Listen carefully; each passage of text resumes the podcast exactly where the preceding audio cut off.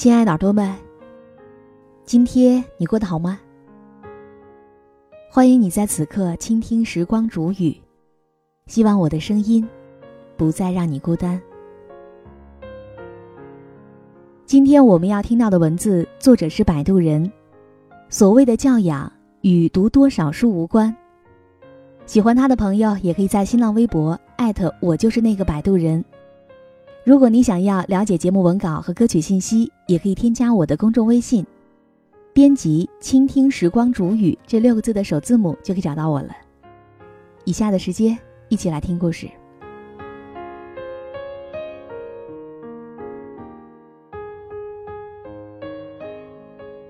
就在前几天，我和朋友一起去电影院看电影。离电影开场还有四十多分钟的时间，朋友突然想起来有东西忘了带，便又回去拿东西。我一个人无聊的坐在等候厅里面玩手机。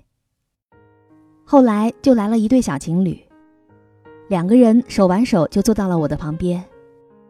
男士戴了一副黑框眼镜，头发很亮；女士呢，穿着一套休闲商务装，很职业。看样子，他们应该大学刚毕业不久，已经参加工作了。一开始的时候，他们并没有引起我过多的关注，可后来就被他们的说话声给吵得抬起了头。当时那个女生盘坐在男生腿上，嚷嚷着要吃哈根达斯，还非要拽着男生和她一起去买。最后，男生拗不过她，就出去了。不一会儿，两个人就带着昂贵的哈根达斯回来了，女方手里还捧着一桶爆米花。本以为有了吃的，他们就会就此消停一下，可没想到，他们玩闹的越来越厉害，一边吃还一边嘟囔。整个等候厅里面都是他们两个人的嬉笑声，不时的还打情骂俏，甚至期间还不小心把爆米花洒了一地，男的让女的捡，女的让男的捡。可最后谁都没有解。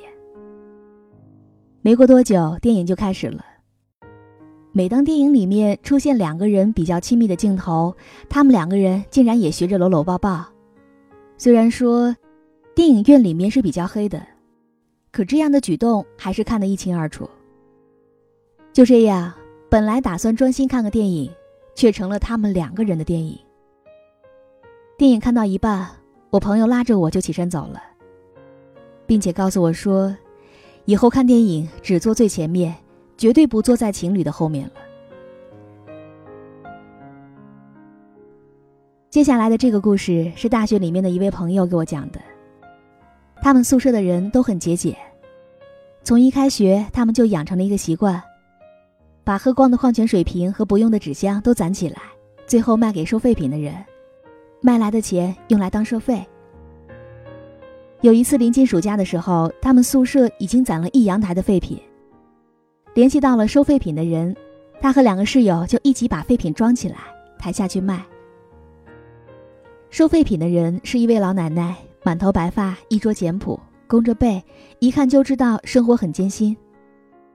老奶奶跟他们讲好了价钱，可他的两个室友却不依不挠，一定要让老奶奶再提高一些价钱。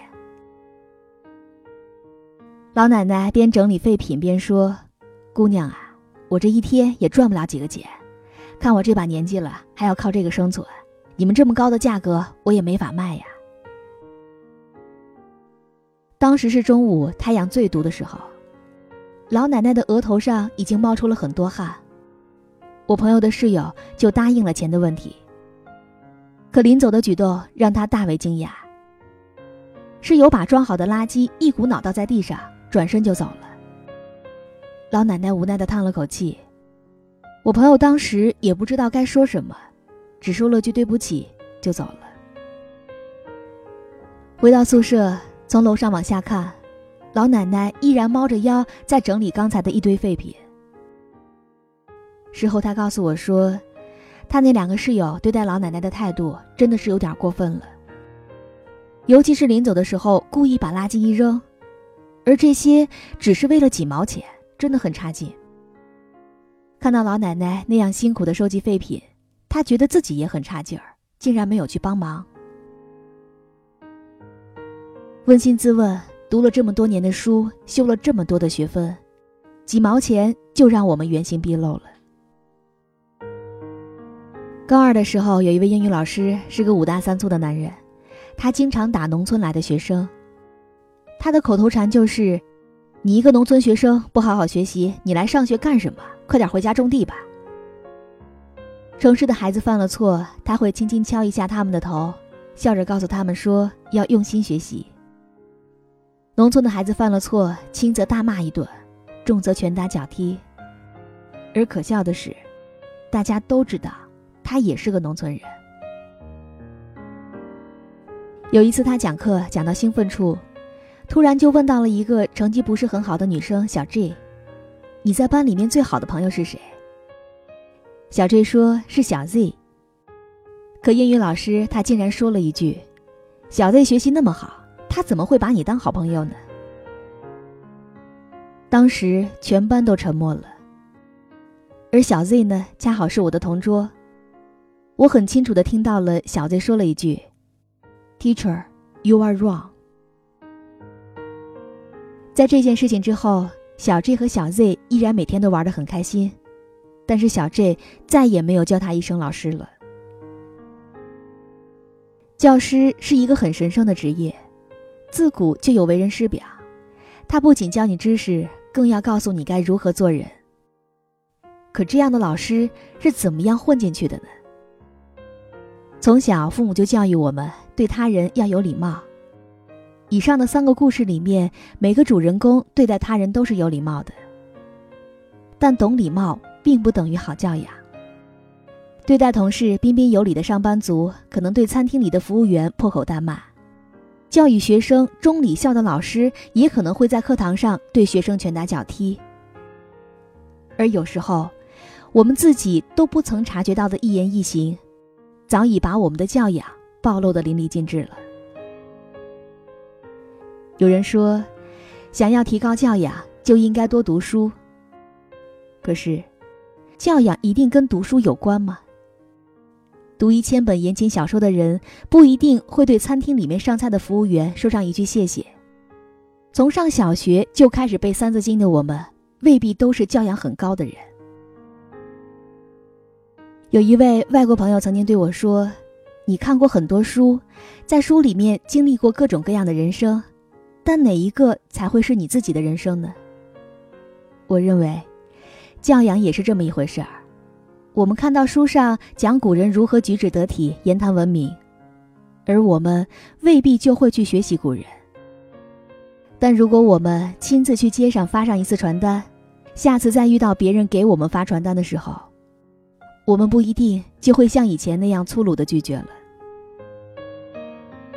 知乎上有一个提问说：“陌生人的哪些事会让你感触很深？”我记得有一个人回答说：“有一次在地铁里面打翻了牛奶，结果洒到了别人身上，赶紧的赔不是，可旁边的男士却拿出纸巾把我身上的牛奶给擦干净，还微笑着表示说不介意，没有一句斥责。”很快就下车了。我突然想明白，一个人只有被温柔的对待过，才知道该怎样温柔的对待别人。有的人凶悍，也许是因为他不曾被人温柔相待过。我们每个人总是在一次次经历当中反思，然后再一步步成熟。尝试过被偷的滋味，就选择不去偷窃他人的东西。尝过被朋友恶语重伤的滋味，就绝对不会选择再去恶语重伤朋友。发现说脏话很 low，就选择同人交流的时候使用文明的语言。作为公司新人被公司老人欺负，就选择当自己成为公司老人的时候，绝对不会欺负新来的人。尝过被人温柔相待，就选择以后也要温柔的对待他人。你的经历给你反思，而反思之后，你的选择也决定你会成为怎样的人。而成为怎样的人，就决定你会有着怎样的教养。单纯的读书并不能够带给你多高的教养，因为理论终究是要联系实际的。这也就是为什么有很多人读了很多书，却依旧脏话连篇。读万卷书虽好，但不如要多加注意自己的行为道德。这样的经历可以使你理解不同阶层群众的生活，而内心也就变得慈悲起来。不需要刻意的去表现自己的举止，而你平日当中的一言一行。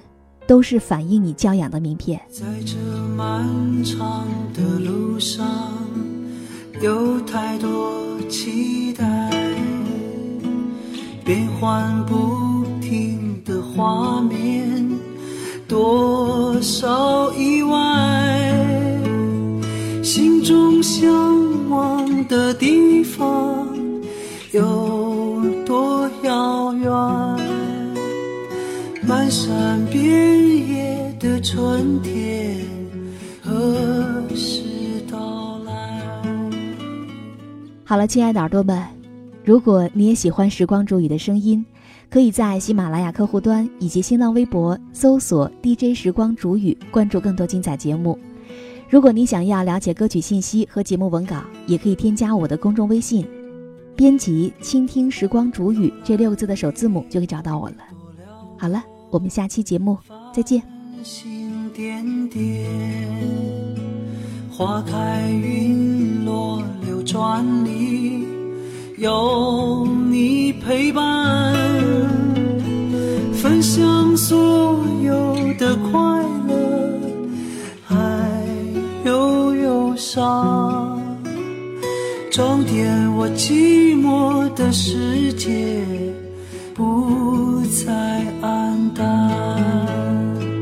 多想这美好的歌声永远动听，就在这柔软的月光里，直到。